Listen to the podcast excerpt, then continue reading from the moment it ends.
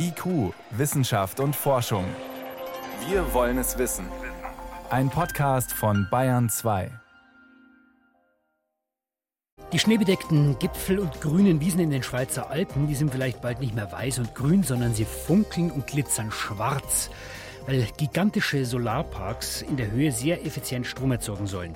Warum das umstritten ist und wie es vielleicht doch gelingen könnte, das ist heute eines unserer Themen. Außerdem müssen wir uns wirklich immer mit Sport abstrampeln, wenn wir abnehmen wollen, oder können wir das nicht ganz gemütlich von der Couch aus tun? Auch dazu gleich mehr. Aber zuerst Malaria, wie der Kampf gegen die Krankheit mehr Fahrt aufnehmen soll. Wissenschaft auf Bayern 2 entdecken. Heute mit Stefan Geier. Jedes Jahr sterben rund eine halbe Million Menschen an Malaria. Die meisten davon sind Kinder unter fünf Jahren. Und das, obwohl es eigentlich ja Medikamente gibt und obwohl erst kürzlich eine Impfung zugelassen worden ist. Der medizinische Durchbruch in Bezug auf Malaria ist noch weit entfernt. Und die Corona-Pandemie, die hat zusätzliche Probleme gebracht. Schutzprogramme sind ausgesetzt worden. Und gegen manche Medikamente, da werden die ersten Malaria-Erreger auch schon resistent. Das heißt, die Medikamente wirken dann nicht mehr. Die Weltgesundheitsorganisation meldet jetzt steigende Zahlen und schlägt Alarm. Bei einem internationalen Treffen haben Forschende über neue Wege beraten, die Malaria einzudämmen. Und Daniela Remus hat das Ganze für uns verfolgt. Make Malaria History. So überschrieb die Immunologin und Kinderärztin Faith Osier vom Imperial College in London die Präsentation ihrer Forschungsergebnisse in Hamburg und brachte damit auf den Punkt, was die Malaria-Experten antreibt. Malaria und vor allem die gefährlichste Variante davon, die sogenannte Malaria tropica, zu überwinden. Im Zentrum der Forschungen von Faith Osier, die in Kenia geboren ist, steht das Immunsystem. Das Ergebnis meiner Forschung, das ich hier präsentiert habe, ist, dass ich den Mechanismus aufgezeigt habe, mit dem sich die verschiedenen Zellen des Immunsystems gegen den Malariaerreger wehren. Wir konnten sehen, welche Immunzellen miteinander kommunizieren und dass spezielle Antikörper zusammenarbeiten mit den natürlichen Killerzellen, aber auch mit den weißen Blutkörperchen. Also die natürliche Immunität, die manche Menschen gegen den Malariaerreger aufweisen oder im Laufe ihres Lebens entwickeln, möchte die Immunologin im Labor künstlich herstellen, um daraus neue Medikamente oder Impfungen entwickeln zu können denn die werden dringend benötigt. Noch immer sterben vor allem im südlichen Afrika jedes Jahr Hunderttausende von Kindern an der Malaria tropica, betont Timothy Wells. Er arbeitet in Genf als wissenschaftlicher Leiter bei der gemeinnützigen Organisation Medicines for Malaria Venture. Wir haben erst die Hälfte geschafft, um die Malaria auszurotten. Wir haben noch nicht genug Medikamente oder Impfstoffe und vermutlich werden wir es nie ganz schaffen, aber wir müssen es versuchen. Auch wenn wir wissen, dass der Parasit uns immer ein Stück voraus ist. Er mutiert, wir kriegen Resistenzen. Darauf müssen wir uns vorbereiten. Der Grund für diese düstere Prognose liegt in der Biologie des Malariaerregers, der zur Gattung Plasmodium gehört. Das sind Parasiten, also einzellige Lebewesen, erklärt Immunologe Thomas Jakobs vom Bernhard-Nocht-Institut für Tropenmedizin in Hamburg. Ein Parasit ist sehr viel komplizierter als ein Virus. Ein Virus hat ganz wenige Funktionen, während ein Parasit durchaus so komplex ist wie eine menschliche Zelle. Der hat einfach anstatt äh, wie ein Virus, der hat vielleicht vier oder fünf Proteine, ein Parasit, zum Beispiel der Malaria-Parasit, hat 5000 Proteine. Er ist also unheimlich flexibel und hat es eigentlich in Jahrmillionen einer Koevolution gelernt, das Immunsystem einfach auszutricksen. Und das gelingt, weil der Parasit im menschlichen Organismus verschiedene Entwicklungsstadien durchläuft. Also die Mücke, die, die saugt Blut, die weibliche Mücke, die überträgt halt den Parasiten, der kommt dann ganz schnell in die Leber und der bleibt in der Leber ungefähr fünf Tage. Und unser Immunsystem braucht eigentlich immer sieben, acht Tage, bis es auf vollen Touren läuft, bis es gelernt hat, dass da etwas Fremdes ist, dann wird die Immunantwort gemacht. Nur dann ist der Parasit schon längst wieder weg. Und wir müssen wirklich sagen, dass der Parasit in der Leber und der Parasit später im Blut, in Blutzellen, ist halt komplett anders. Der Parasit verändert sich also immer wieder, sodass das Immunsystem ihn nicht erkennen kann. Das ist die zentrale Herausforderung für die Medikamenten- und Impfstoffentwicklung. Und auch die Erklärung dafür, weshalb der erste zugelassene Impfstoff nur einen begrenzten Schutz von ungefähr 30 Prozent bietet. Zurzeit prüfen die Zulassungsbehörden einen zweiten Impfstoff, der nach Angaben des Entwicklerteams einen höheren Schutz aufweist. Und der wird auch dringend benötigt, denn der Malaria-Parasit wird resistent gegen den Wirkstoff Artemisinin. Der ist bisher zentraler Baustein aller medikamentösen Therapien gegen Malaria, erklärt Zellbiologe Tobias Spielmann vom Bernhard-Nocht-Institut. Diese Artemisinin-Resistenz, die vor allem in Südostasien führt, die zu sehr großen Problemen in der Behandlung. Aber da gibt es gar nicht ganz so viel Malaria. Der Hauptteil der Malaria, den gibt es in Afrika. Und jetzt sind da erste Anzeichen aufgetreten, dass da auch solche äh, Veränderungen des Erregers festgestellt wurden, dass die resistent sein könnten. Wo auch jetzt erste Anzeichen sind, dass vielleicht nicht mehr alle Leute so gut behandelbar sind. Und wenn das in Afrika wirklich der Fall wäre, dann wäre das eine Katastrophe. Noch sind die Resistenzen in Afrika nicht flächendeckend zu beobachten, aber sie bereiten den Expertinnen und Experten große Sorgen. Und noch ein weiteres Problem zeichnet sich ab beim Kampf gegen Malaria. Eine neue Malaria-Mückenart, die bisher in Südostasien heimisch war, breitet sich auch auf dem afrikanischen Kontinent aus. Sie lebt vor allem in den Städten, die bisher von der Malaria kaum betroffen waren. Lässt sich diese Mückenart dort tatsächlich nieder, dann werden sich die Malaria-Infektionen auch dort weiter ausbreiten. Und umso wichtiger ist es, den Kampf gegen die Krankheit früh und entschlossen zu führen. Daniela Remus über Malaria und warum es trotz Medikamenten und trotz Impfung noch nicht gelungen ist, sie zu besiegen. Bayern 2. Wissenschaft schnell erzählt. Das macht heute Helmut Nordwig, äh, heute nicht im Studio, sondern aufgrund des Streiks zugeschaltet von zu Hause. Helmut, los geht's mit kleinen Menschen, die zu früh auf die Welt kommen. Die verbringen ja ihre ersten Wochen in einem Inkubator. Das ist natürlich lebensrettend. Mhm. Trotzdem hat es Folgen, die bisher nicht bedacht worden sind, wie eine aktuelle Studie aus Österreich zeigt. Die Geräusche, die können bei den Kindern nämlich zu Hörstörungen führen. Also die Geräusche der Maschinen um sie rum. Genau, und in der Gebärmutter, da würde davon nicht so viel ankommen. Da liegt ja der Fötus in Flüssigkeit, die die Geräusche dämpft. Da dringen dann vor allem tiefe Frequenzen gut durch, aber höhere eben wie Zischen oder sowas oder Piepsen im Intensivraum eben nicht. Das Reden zum Beispiel, das klingt dann so, als würde ich nur die Hand vor den Mund halten. Kann dagegen, man sich gut vorstellen? Dagegen sind die Geräusche im Inkubator nur wenig gedämpft und deshalb bekommt das Frühchen eben viel vom Lärm auf der Intensivstation mit, eben das Piepsen der Monitore zum Beispiel. Und tatsächlich sind frühgeborene Kinder häufiger hörgeschädigt als sonst. Aber das heißt, man muss diese Maschinen einfach anders bauen, damit die Umgebung realistischer wird. Genau das ist die Forderung der Forschenden. Die Hersteller sollten die Inkubatoren so verbessern, dass weniger Geräusche durchkommen. Jetzt geht es um die Gleichberechtigung von Frauen und Männern. Da haben mhm. schwedische Forschende in einer Studie interessante Beobachtungen gemacht. Wenn nämlich Unternehmer Töchter haben, dann sorgen sie für bessere Chancen von Frauen. Wahrscheinlich, weil sie das Problem direkt vor Augen haben. Ja, das ist zu vermuten. Die Wissenschaftler haben dazu alle Unternehmen angeschaut, die in Schweden zwischen 2004 und 2017 gegründet worden sind. Und je mehr Töchter ein Chef hatte, desto mehr Frauen hat er selber auch eingestellt. Okay. Genauer sogar 11 Prozent mehr pro Tochter. Und bei solchen Firmen sind dann auch mehr Frauen in Führungspositionen gewesen. Interessant ist, je älter die Töchter waren, also je stärker vermutlich einer Ungleichbehandlung ausgesetzt, desto ausgeprägter war der Effekt. Das haben auch Interviews belegt mit den Unternehmern, die den Forschenden gezeigt haben. Der Vater bekommt dann unmittelbar die Benachteiligung mit und tut auf seiner Ebene eben aktiv was dagegen. Aber, Sie merken auch kritisch an, die Unternehmensgründer selber, das sind nach wie vor fast nur Männer, sogar im fortschrittlichen Schweden.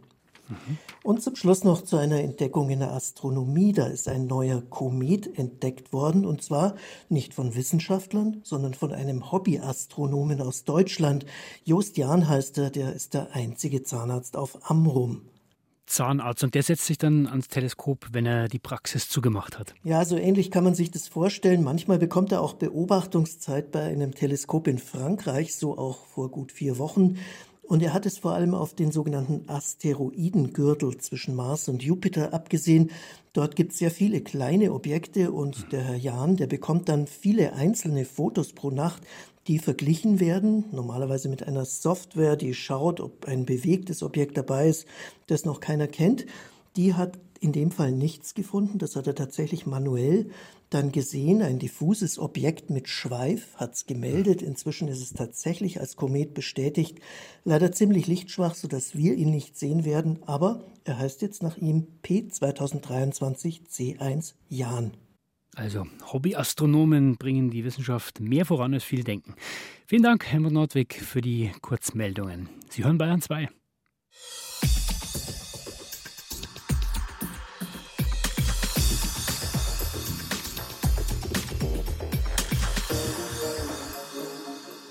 Elektroautos laden, Wärmepumpen betreiben, Wasserstoff herstellen und vieles mehr. Wir brauchen jedes Kilowatt grünen Strom in Zukunft. Und das heißt, wir müssen auch an jeder Stelle alles rausholen, was geht, aus dem Wind, Wasser und vor allem auch aus der Sonne. Inzwischen sieht man schon immer mehr Solarparks entlang der Autobahnen. In der Schweiz, da sollen jetzt sogar ganze Berge mit Photovoltaik zugepflastert werden. Das Ganze ist eine Gratwanderung, weil auf der einen Seite steht die unberührte Natur und auf der anderen Seite der unersättliche Durst nach Energie. Katrin Hondel hat für uns mal die Beteiligten eines ehrgeizigen Solarprojekts besucht. Weißt du was, vielleicht, vielleicht da, da, Hier hinten rüber, da Oder weißt da wir in Gondo, einem kleinen Walliser Dorf an der Grenze zu Italien, ist es an diesem sonnigen Märztag ganz schön windig. Auf der Straße helfen zwei Frauen bei der Suche nach einer windgeschützten Ecke für das Interview mit Renato Jordan. Er ist Künstler, stammt selbst aus Gondo und hat Großes vor mit dem kleinen Ort. Hoch über dem Dorf will er Gondo Solar errichten, das erste große Solarkraftwerk in den Schweizer Bergen. Renato zeigt auf die gigantische Felswand, die hinter den Dorfhäusern in den knallblauen Himmel ragt. Dieser Fels da, das ist der Ruderchucco, heißt er. Und äh, das ist eine Felswand aus Granitgneis und da oben drauf ist ein Hochplateau. Da wollen wir unsere Gondosolar installieren. Gondosolar, eine hochalpine Solaranlage, so groß wie 14 Fußballfelder auf 100.000 Quadratmetern Fläche, soll mit Photovoltaik für mehr als 5000 Haushalte Strom erzeugt werden. Dort, wo bis in die 1950er Jahre die Familie von Renato Jordan Schafe weiden ließ. Als Eigentümer von der Parzelle da oben habe ich mir immer überlegt, man könnte doch da etwas machen, weil das ist ja sehr nahe hier am Kraftwerk da weiter unten, 800 Meter weiter unten ist das Kraftwerk. Und also man könnte dort oben Strom produzieren, Photovoltaik. Die Idee, die alpine Sonne über Gondo zur Energieerzeugung zu nutzen, hatte Renato Jordan schon vor zehn Jahren. Doch seit kurzem ist Gondo Solar nur noch eines von Dutzenden Projekten. Mit einer sogenannten Solaroffensive hat das Schweizer Parlament im vergangenen Herbst Subventionen in Milliardenhöhe in Aussicht gestellt. Bis zu 60 Prozent der Investitionskosten in Photovoltaik-Großanlagen will der Staat übernehmen.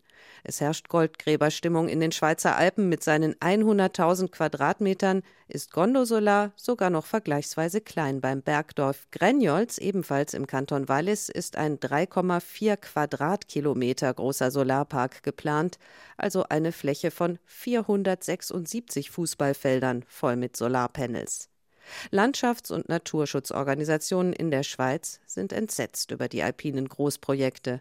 Sebastian Moos ist Projektleiter beim Verein Mountain Wilderness Schweiz in Bern. Energiewende ja, Gondo Solar nein. Unter diesem Motto machen die Naturschützer mobil gegen das von Renato Jordan initiierte Photovoltaikprojekt. Weil es eine gute Idee ist am völlig falschen Ort aus unserer Sicht. Wir brauchen die Energiewende. Wir von Mountain Wilderness Schweiz stehen da zu 100 Prozent dahinter, setzen uns seit 30 Jahren, seit unserem Bestehen dafür ein. Aber aus unserer Sicht gibt es genügend Flächen im bebauten Gebiet, auf Gebäuden, Dächern, Fassaden, um mit Photovoltaikanlagen die Energiewende zu schaffen. Und wir dürfen ja nicht jetzt in diese letzten wilden Räume hinausgreifen. Mit alpinen Photovoltaikanlagen allerdings lässt sich sehr viel mehr und effizienter Strom produzieren. Drei bis viermal mehr als auf gleich großen Flächen im Mittelland, sagen Forscher der ETH Zürich, auf die sich auch Gondosolar-Initiator Renato Jordan beruft. Es ist der optimale Ort, auch weil es so hoch ist ist natürlich die Atmosphäre sehr dünn und dadurch kann natürlich die Sonne viel besser durchgehen. Wenn Sie ins Mittelland gehen, da gibt es natürlich sehr viele Dächer und Fassaden, das ist klar, aber die sind alle im Nebel. Während Natur- und Landschaftsschützer protestieren, haben die Menschen in Gondo nichts gegen das Großprojekt oben auf ihrem Hausberg. Das sei doch eine gute Sache, sagen die Männer in der Dorfkneipe. Weil das ja reiner Strom ist, mit der Sonnenenergie. Und es stört auch niemand dort oben, weil von hier aus sieht man es ja nicht. Da oben, ja, man stört die Natur, das ist schon so. Aber ähm, ich finde, der Ausgleich oder der Mehrwert, den wir dadurch haben, ist viel größer. Und ein Schritt in die Zukunft. Gondo hat 74 Einwohner. Bei einer Urversammlung waren sie alle für das Pionierprojekt Gondo Solar einstimmig. Gemeinderat Yannick Scarati. Dies ist auch ein starkes Zeichen der Bevölkerung für die Politik, welche in Bern gemacht wird durch das neue Energiegesetz, das im Schnelldurchlauf im letzten Herbst durch das Parlament gezogen ist. Solarexpress, so wird die energiepolitische Offensive in der Schweiz auch genannt. Wie schnell es nun aber tatsächlich gehen wird mit der Realisierung der alpinen Photovoltaikanlagen, ist noch unklar. Gerade hat sich die Große Kammer des Schweizer Parlaments, der Nationalrat, gegen beschleunigte Genehmigungsverfahren ausgesprochen. Damit könnten einige der eilig lancierten Großprojekte schon wieder auf der Kippe stehen. Wenn das jetzt durch Rekurse und so alles äh, verzögert wird, das wird natürlich immer unwahrscheinlicher, dass mehrere Projekte es äh, schaffen, im Jahr 2025 am Netz zu sein. Sagt Solarpark-Pionier Renato Jordan. Gondo Solar aber, da ist er sicher, wird kommen. Wir schaffen das. Solarparks in den Schweizer Alpen. Katrin Hondel war für uns vor Ort. IQ, Wissenschaft und Forschung. Wenn Sie mehr wissen wollen, Hintergründe zum Programm von IQ finden Sie unter bayern2.de. IQ, Wissenschaft und Forschung. Montag bis Freitag ab 18 Uhr. Wer abnehmen will, der muss zwei Dinge tun. Anders essen und sich bewegen. Kurz mehr Kalorien äh, verbrauchen als einfüllen. So hören wir es immer wieder und so lesen wir es auch in den Magazinen. Wie genau, das ist dann ein bisschen individuell, aber ohne dieses Kaloriendefizit, da wird es nichts mit dem Abnehmen. Seit ein paar Jahren, da gibt es aber auch immer wieder Forschungsergebnisse, die stellen diese Idee in Frage. Und da ist vor allem der amerikanische Anthropologe Herman Ponsner mit vorne dabei. Der legt immer wieder Studien vor, zeigt, es ist egal, ob man sich bewegt oder nicht, der Energieverbrauch, der ist immer ähnlich. Also Bewegung, sagt er, steigert nicht den Kalorienverbrauch. Die Presse, die macht daraus natürlich regelmäßig dann Schlagzeilen wie fürs Abnehmen bringt der Sport nichts, aber das ist sehr umstritten. Was stimmt jetzt? Was ist der aktuelle Stand? Das konnte ich vor der Sendung Professor Martin Halle fragen. Er ist Sportmediziner und Kardiologe an der Technischen Universität in München. Und ich wollte erst mal wissen, können wir uns wirklich noch so abstrampeln und verlieren trotzdem kein Gewicht aufgrund von Aktivität, also Sport? Nein, wir verlieren schon ein bisschen an Gewicht. Es geht darum, wenn man überlegt, also die 15 Minuten zügiges äh, Spazierengehen am Tag, das macht dann am Ende des Jahres schon 7, 8 Kilo aus. Also ja, das funktioniert schon. Und was vor allen Dingen durchaus auch noch mehr funktioniert ist, wir müssen uns überlegen, entscheidend, das sind nämlich 70 bis 80 Prozent unseres Energiehaushaltes, das wird durch Aktivität des Körpers in Ruhe einfach schon mal verbraucht. Das heißt, wenn wir den Ruheverbrauch erhöhen können, dann wäre das doch das Allerbeste. Dann schauen wir mal ganz genau hin. Gewicht verlieren, da wollen wir in der Regel Fett verbrennen. Was muss denn dazu überhaupt passieren? Na, Fettverbrennung ist äh, so, dass man vor allen Dingen sportliche Aktivität auf äh, nüchternen Magen machen sollte, weil dann gerade Energie in der Muskulatur gebraucht wird und die muss ja irgendwo herkommen und die kommt dann aus dem Fettgewebe. Und das geht nur, wenn Blutzuckerspiegel nicht erhöht sind. Also das heißt, auf nüchternen Magen wird dann halt aus dem Fettgewebe werden die Fette mobilisiert und dann in der Muskulatur verbrannt. Das heißt, es äh, kommt sehr stark darauf an, in welchem Zustand mein Körper ist, wenn ich äh, starte, Sport zu machen. Absolut. Oder es ist dann so, dass ich möglichst lange Belastung mache, weil dann auch die Muskulatur das Fett aus dem Fettgewebe dann unbedingt braucht. Jetzt hat Ihr Kollege Hermann Ponster, der ja sagt, der Energieverbrauch ändert sich gar nicht groß, immer verschiedene Gruppen angeschaut. Also ein Naturvolk, die 10, 12, 14 Kilometer gehen, Leute, die im Büro sitzen und kaum sich bewegen. Und er findet immer wieder, der Energieumsatz ist mehr oder weniger gleich. Was heißt das dann? Na, er geht genau auf dieses äh, Thema ein, dass dieser unser sogenannte Grundumsatz, ja, also das heißt, dass unser Darm funktioniert, das Herz schlägt, das Gehirn äh, funktioniert, ja, da verbrauchen wir das meiste an Energie, ja, und das ist natürlich, ob Sie jetzt im Urwald leben oder bei uns hier in der Stadt, das ist kaum unterschiedlich. Was aber unterschiedlich ist, äh, und das ist zwischen denjenigen, die körperlich sportlich aktiv sind, egal wo sie wohnen, ist, dass die Muskulatur, die einen erhöhten Anteil natürlich auch am Energieverbrauch ausmacht, dass die halt, wenn sie größer ist, wenn sie mehr aktiv ist, dass die mehr verbrennt und damit halt schon ein paar Prozent höheren Energieverbrauch pro Tag dann haben. Sie haben gesagt, dass ein großer Prozentsatz der Energie, die ich durch Aktivität verbrauche, schon der Grundumsatz ist. Aber ein Argument ist, wenn ich Sport anfange zu machen, dann gewöhnt sich mein Körper dran, fährt andere Energieverbräuche vielleicht zurück. Das heißt, da brauche ich dann weniger und habe mehr für den Sport. Äh, nee, das ist nicht so. Also Sport verbrennt Energie, äh, Punkt aus. Ja, das ist so. Und wenn Sie oben reinfüllen, dann geht eben auch Energie in den Körper rein. Es ist ja schon so, wer mal versucht hat, Gewicht abzunehmen und gar nicht jetzt übergewichtig, aber so viel wie jeder von uns, genau ich auch, wir versuchen doch immer mal wieder auch ein äh, paar Funde, die Weihnachten da zugekommen sind, die wieder mhm. loszuwerden. Das ist unglaublich schwierig, ohne regelmäßige Bewegung das zu schaffen. Und das liegt an anderen Aspekten, wie zum Beispiel, äh, dass man ein anderes Körpergefühl hat. Ja, wer ein paar Liegestütze am Tag macht, hat ein ganz anderes Körpergefühl und denkt dann auch mal daran, vielleicht die ein oder andere Nahrungsweise umzustellen, da vielleicht die Schokolade wegzulassen oder da mal nicht äh, den Teller ganz aufzuessen. Also es ist schon so, dass das Effekte sind, die meines Erachtens viel entscheidender sind, als jetzt alleine nur auf die Kilokalorien zu schauen. Jetzt haben Sie gesagt, es macht Sinn, Bewegung auf nüchternen Magen zu machen. Welche Rolle spielen denn dann Ideen wie sowas wie Intervallfasten, wo man also eine lange Zeit nichts isst, vielleicht 16 Stunden und dann alles Essen in äh, die, die restliche Zeit packt? Ja, das sind ja Konzepte, die insgesamt die Kalorien über den Tag reduzieren.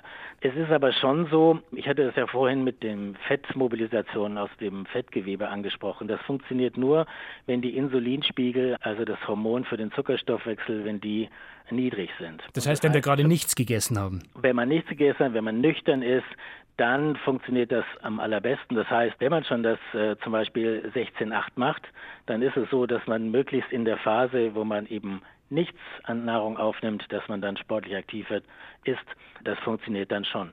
Was ja keiner Ihrer Kollegen bestreitet, ist, dass körperliche Bewegung an sich gut und wichtig ist, äh, mal ganz unabhängig vom Abnehmen. Ja, absolut. Das Gewicht ist, ist das eine, äh, Bewegung das andere. Also wir wissen auch, dass äh, übergewichtige Personen, dass die mehr zu Diabetes, äh, Herz-Kreislauf-Erkrankungen und auch neurologischen Erkrankungen wie Demenz und so weiter neigen. Okay, das ist auf der einen Seite, das stimmt. Aber wenn ich jetzt übergewichtig bleibe und Bewegung, Aktivität aufnehme, dann ist es so, dann nimmt das Risiko wieder des Übergewichtigen für die Entwicklung eines Diabetes oder Herz-Kreislauf-Erkrankungen oder auch Demenz nimmt äh, ab. Also das heißt, ich kann praktisch mit Bewegung die negativen Effekte von Übergewicht komplett nivellieren. Das heißt, Herr Halle, wir müssen nochmal zusammenfassen, kurz, was ist denn momentan das wissenschaftlich fundierte Rezept, wenn ich abnehmen will?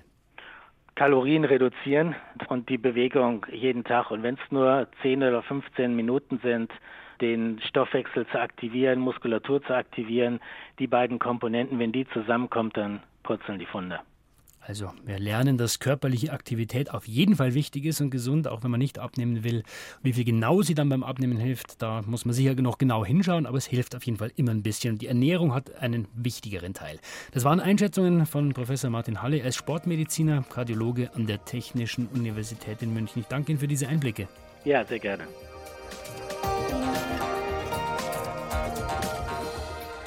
Und soweit war es das vom IQ-Team für heute. Stefan Geier war Mikrofon.